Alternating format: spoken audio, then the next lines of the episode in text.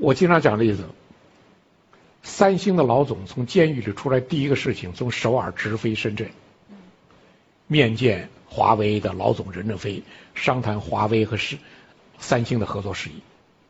你说这个事情，韩国总统知道吗？中国领导人知道吗？都不知道。全球化的企业之间的交往，现在有两个层面，一个是政治政治层面，都在发誓，都在封锁，都在阻断；一个是经济层面，都在融合，都在互利。政治想阻断经济太难了，经济最终要决定政治，这是一个人类发展的本源。所以说，就是那个呃，这个我们前面讲过，他们几位讲的话一样。政治人物以为自己的反全球化的进程能阻断人类经济发展了几十年积累的全球化进程。你可以开倒车，开一个时间的倒车，但这个车倒完了之后，必定还要加油，还要调成前进档，还得往前拱的。狭义全球化正在倒退，就是我们讲的以西方为主体，以美国为主体全球化，就全球化就是西方化，就是美国。美国化这种全球化确实在倒退，广义全球化正在前进。广义全球化是什么呢？多种文明并存，多种社会制度并存，相互借鉴、相互融合，这种趋势在前进。当然不符合他们的要求，他们的所谓全球化，他们退坡，他们退的是那个坡。但是这种广义的坡，他退不了的。将来有没有可能出现两种技技术体系？美国人现在千方百计要阻断这一点。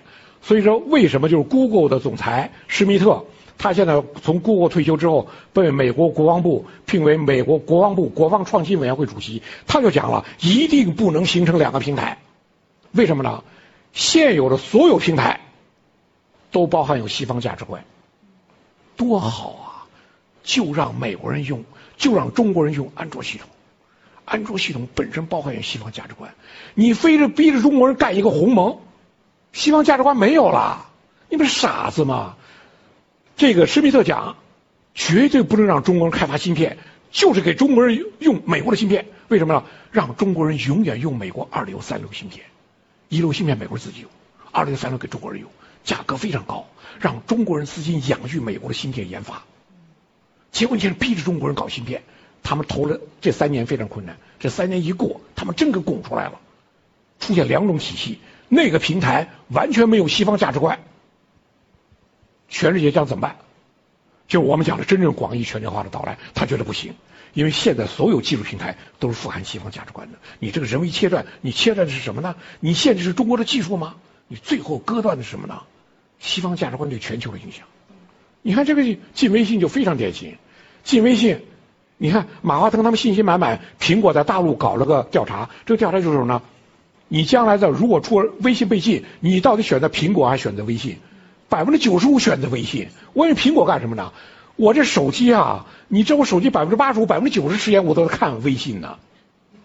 他就是这个问题，我没有微信我看什么？这不行了。所以说从这个角度看呢，就是其实我们现在比较怕，因为影响我们技术发展。前三年比较怕，我们过了这个难关，我们根本不害怕世界割裂，完全出现两个体系没什么关系。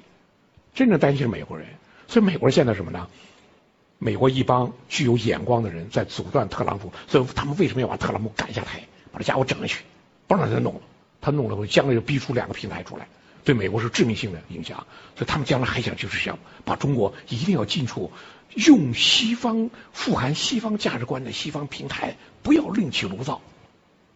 当然，结局怎么样，我们还得拭目观察。我们做好了准备，我们也愿意融入全球化的进程。